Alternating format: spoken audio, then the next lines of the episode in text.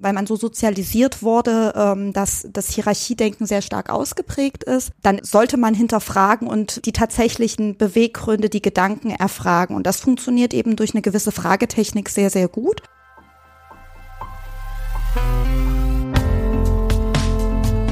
Next Level Team Design. Teamarbeit neu gestalten.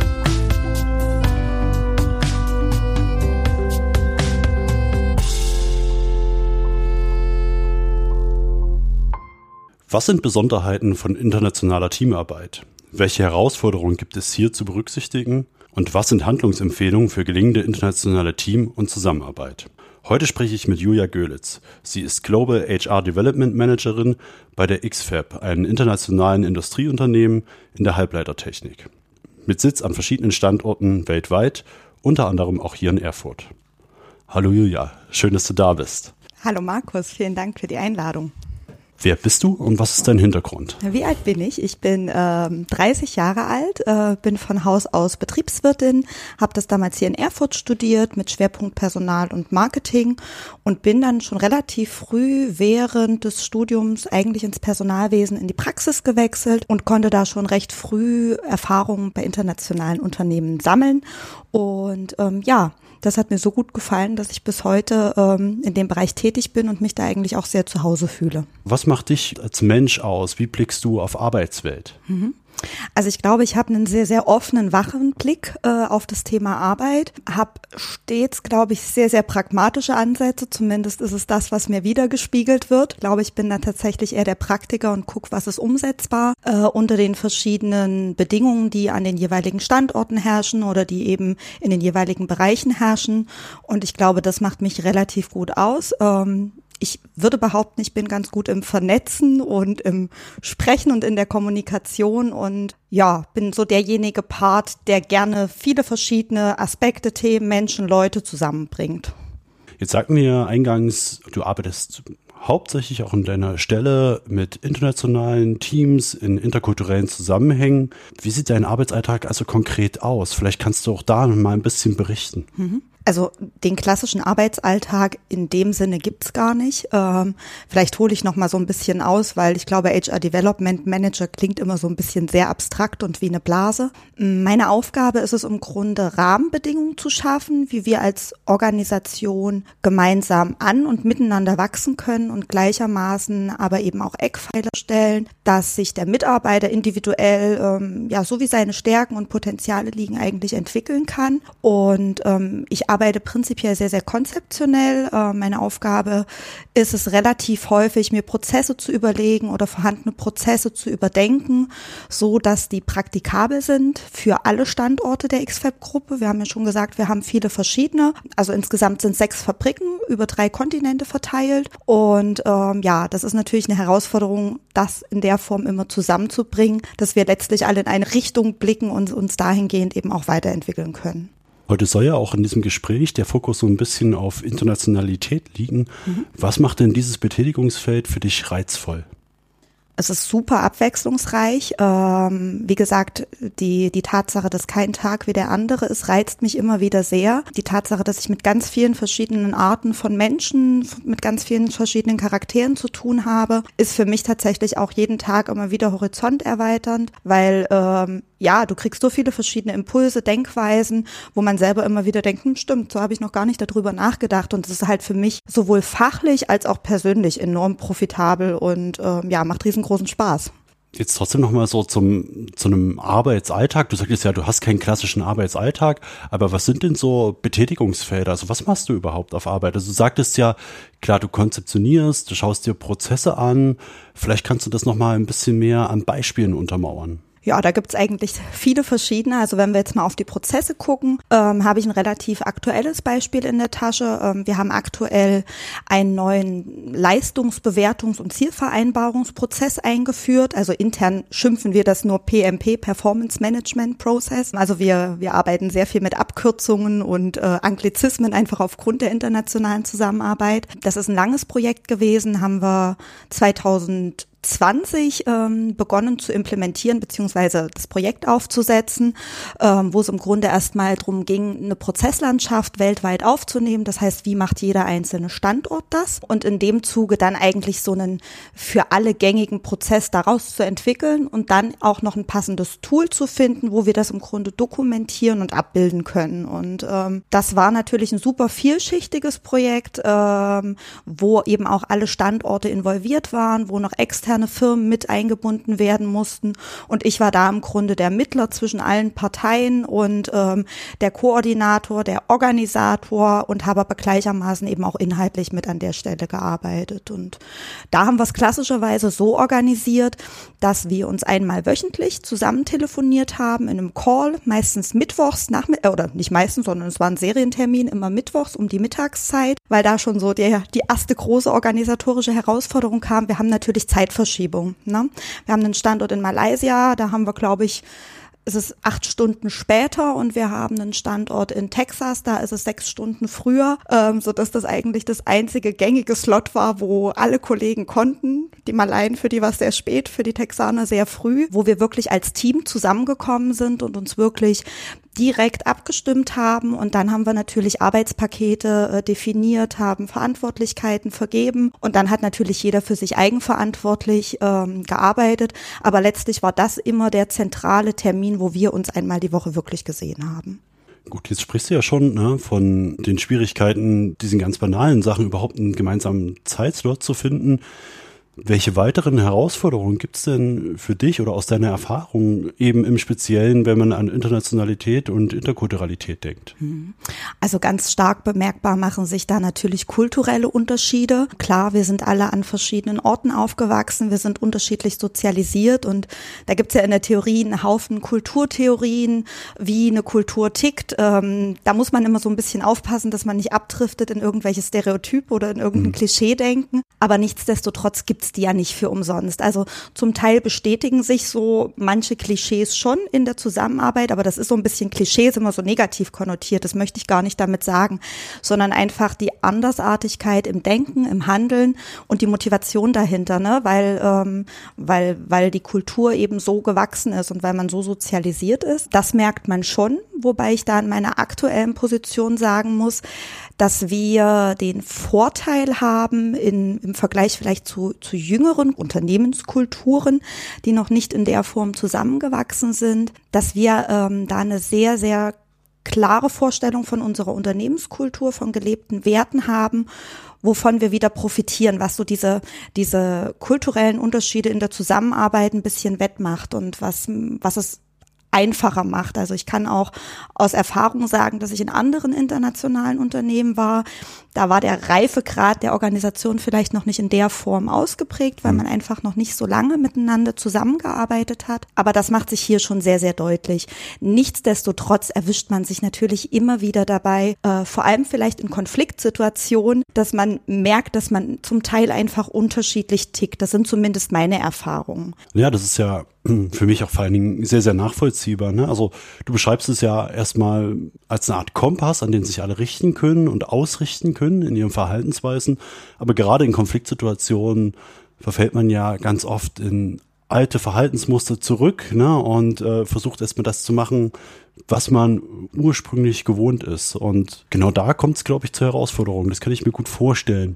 Die Frage ist, ähm, wie schafft ihr es denn aber vielleicht auch, diese Verschiedenheit zu nutzen und zum Vorteil zu kehren? Also äh, das sei auf jeden Fall vorweggenommen. Diese Arbeit ist enorm profitabel, einfach weil wir wirklich von den verschiedenen Blickwinkeln, von den Horizonten ähm, profitieren und äh, letztlich so natürlich äh, Prozesse und Programme entwickeln können, die von allen getragen werden, weil von jedem eigentlich so ein bisschen was drin ist. Ne? Und ähm, wie schaffen wir das? Ich glaube tatsächlich durch eine sehr, sehr offene Kommunikation. Es gibt da, ähm, glaube ich, auch ganz einfache Kommunikationshacks, die man anwenden kann. Ne? Ähm, Zum Beispiel? Zum Beispiel, also ein ganz interessantes Thema ist tatsächlich einfach die Art und Weise, wie man Fragen stellt. Ne? Wenn wir mit offenen Fragen, mit W-Fragen äh, antworten, bekommt man natürlich eine ganz andere Antwort, als wenn wir Suggestivfragen stellen oder Ja, ja. oder Nein-Fragen. Und gerade in Kulturen, ähm, die vielleicht ähm, beim Thema Machtdistanz sehr, sehr stark ausgeprägt sind. Malaysia hat da beispielsweise eine Kultur, äh, wo das wissenschaftlich einfach nachgewiesen ist, dass ähm, das Machtgefälle zwischen Vorgesetzten und Mitarbeiter sehr, sehr stark ausgeprägt ist. Die Kultur manchmal scheut vielleicht Konflikte anzusprechen, negative Themen, Bedenken anzusprechen, mhm. ähm, weil man so sozialisiert wurde, ähm, dass das Hierarchiedenken sehr stark ausgeprägt ist. Dann ist man natürlich als Projektleiter, ähm, äh, sollte man hinterfragen und die tatsächlichen Beweggründe, die Gedanken erfragen. Und das funktioniert eben durch eine gewisse Fragetechnik sehr, sehr gut. Es ist ganz, ganz wichtig, Informationen, die vielleicht in einem Call mit sechs, sieben Personen zusammenzukommen, nochmal zu streamline, zusammenzufassen, am Ende wirklich nochmal ähm, zusammenfassend ähm, den Call Revue passieren lassen, damit man wirklich sicherstellt, dass alle Kollegen, egal von welcher Herkunft, egal wie gut deren Englisch ausgeprägt ist, noch im Bus sitzen und nicht noch irgendwie an der Haltestelle zwei Stationen weiter vorne stehen. Das ja. ist tatsächlich wichtig. Hast du denn vielleicht noch so weitere Handlungsempfehlungen für den Umgang mit Interkulturalität? Also du hast ja jetzt schon angesprochen, dass Kommunikation ein ganz wichtiges Tool ist, offen zu kommunizieren. Gibt es noch weitere Sachen, die du einfach für dich als gute Erfahrung verbuchen kannst? Also ich glaube, das Thema Offenheit und Empathie ist ganz, ganz wichtig. Nun klingt das natürlich immer nach einer sehr, sehr plakativen Phrase, aber ich glaube, wir müssen da immer nur von uns selber ausgehen und wenn wir selber uns gewertschätzt, gesehen äh, fühlen, unsere unsere Meinung wichtig ist, ähm, dann haben wir natürlich auch eine andere Motivation, uns zu entfalten und unsere Meinung zu äußern. Ich glaube, es ist wichtig, das tatsächlich zu leben. Ich habe die Erfahrung gemacht, dass in Projekten oder in Teams, die sehr, sehr stark technisch und inhaltlich fokussiert, diese soften zwischenmenschlichen Themen vielleicht manchmal zu kurz kommen. Also, oder handhabe ich es gerne so, ähm, dass man tatsächlich für solche Situationen entweder wirklich diese Rolle vergibt, dass sich jemand darum mhm. kümmert und so ein bisschen raus aus dieser fachlichen Arbeit in die Beobachterperspektive geht, um sich um diese zwischenmenschlichen Themen kümmert. Also im Projektmanagement können wir das mit einem Scrum Master beispielsweise ja. vergleichen. Ob wir das jetzt so betiteln oder nicht, sei mal dahingestellt. Aber ähm, dass im Grunde im Team eine Person begleitend sich wirklich um dieses Thema kümmert, weil wenn das zu kurz kommt, leidet, glaube ich, wirklich die Produktivität des Teams und ähm, auch der Output einfach darunter. Ja, das finde ich einen ganz zentralen und wichtigen und vor allen Dingen auch sehr guten Punkt, ne, dass man das soziale Gefüge nicht als gegeben voraussetzt und vielleicht schon gar nicht in diesem Kontext, wenn Kulturen aufeinander kommen, sondern dass man das heraushebt und dem auch eine Wertschätzung gibt. Ich finde das ein super Punkt.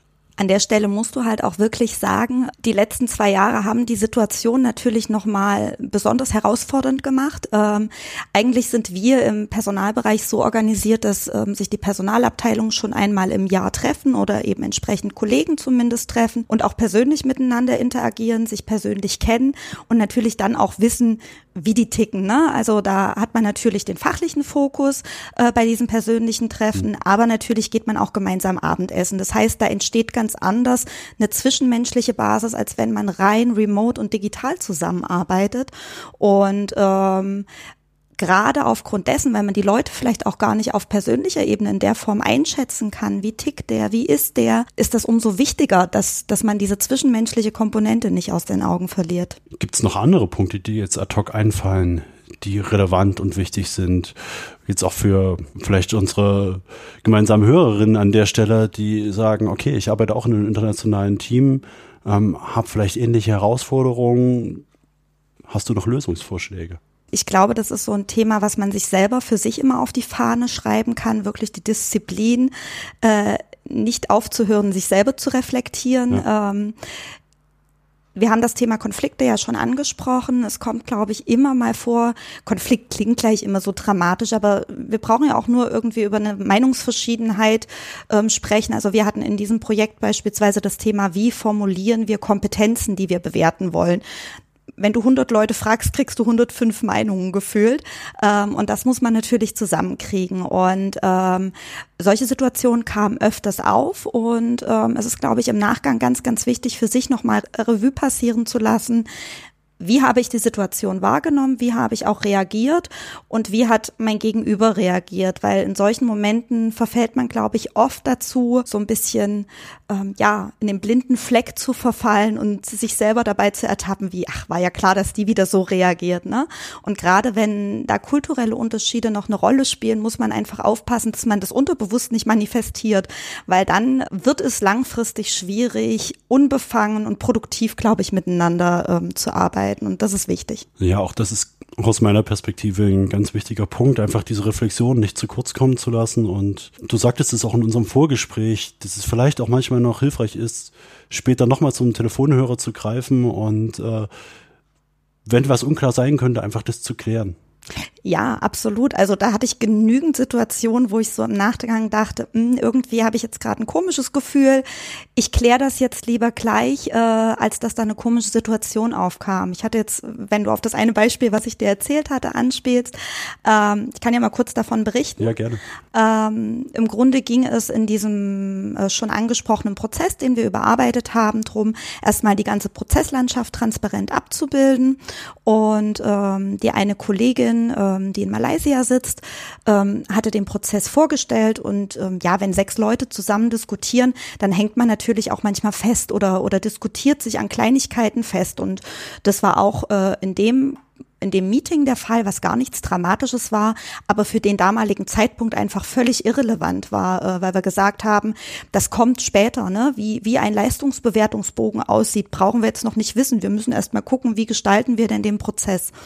Und ähm, wir haben uns in, in dem Zuge aber an diesem Thema so ein bisschen festgebissen und haben hin und her philosophiert. Und ähm, ja, für dieses Meeting haben wir natürlich auch immer nur ein begrenztes Zeitslot.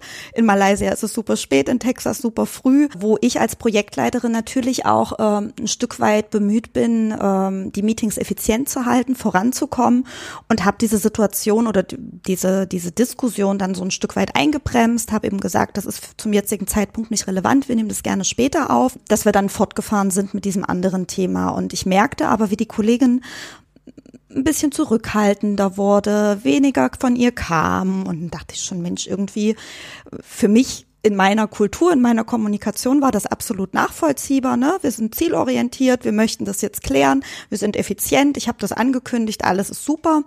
Ähm, aber irgendwie ließ mich das nicht so wirklich kalt und ich habe dann nochmal zum Hörer gegriffen und habe mit ihr gesprochen und ähm, habe das nochmal klargestellt.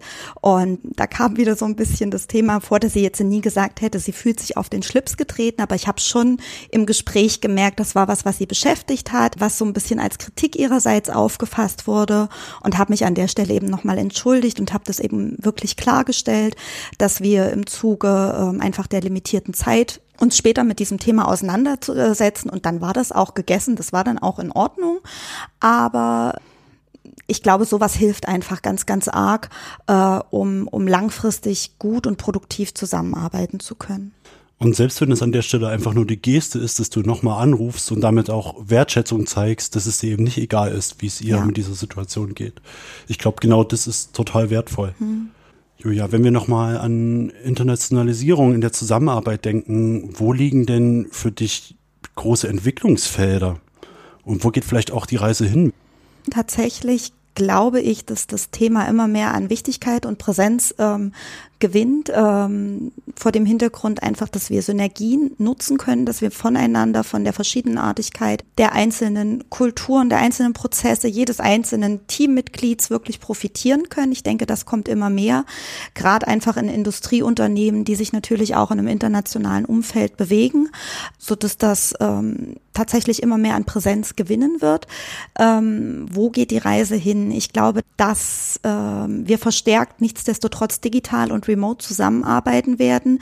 Das haben uns die letzten zwei Jahre äh, gelehrt. Ähm, wir haben natürlich äh, ein, ein, kleineres Budget, was wir aufwenden müssen, wenn wir uns mal kurz per Teams zusammen telefonieren, mhm. als wenn die Kollegen von Standort zu Standort äh, reisen.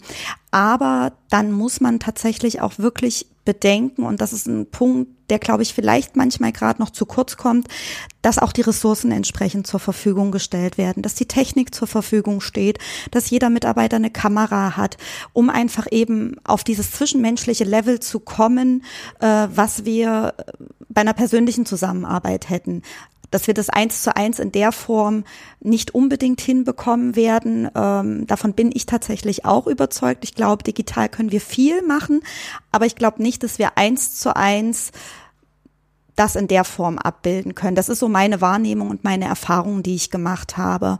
Und mit Ressourcen meine ich aber auch eben nicht nur das Budget und die Technik, sondern eben auch die Zeit, die zur Verfügung gestellt wird.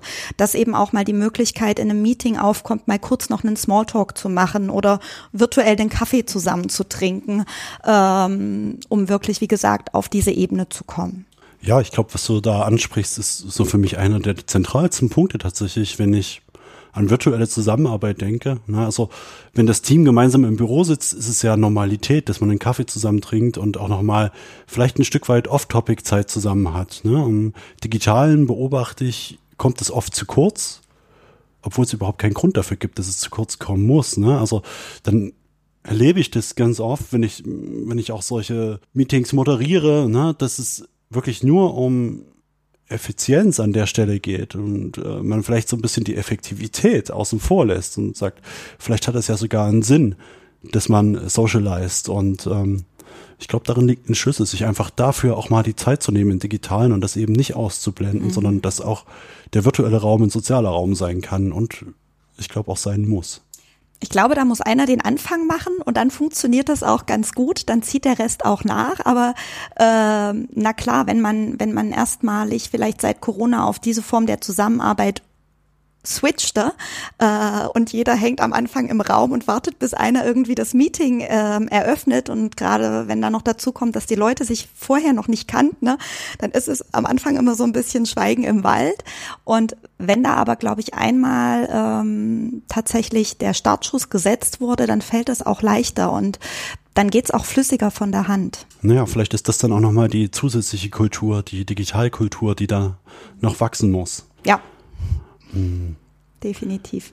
Julia, vielen Dank äh, für deine spannenden Einblicke und ähm, auch einfach mal ein bisschen aus dem Nähkästchen zu plaudern.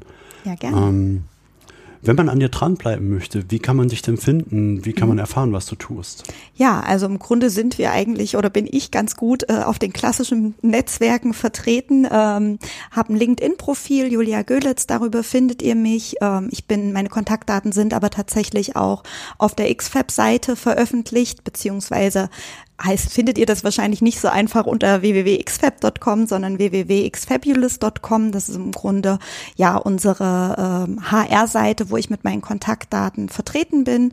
Und wenn es da noch irgendwie Fragen gibt oder ähm, ja, sich da gerne noch mal jemand austauschen möchte, ihr seid herzlich willkommen. Ich freue mich. Ich werde auch einfach die Links mit in die Show Notes nehmen.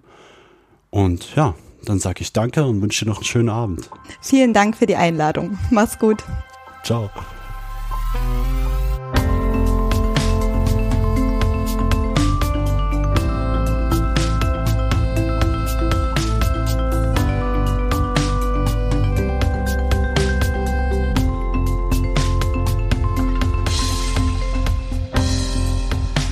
Next Level Team Design. Der Podcast, der Teams besser macht. Mehr auf www.berger-training.de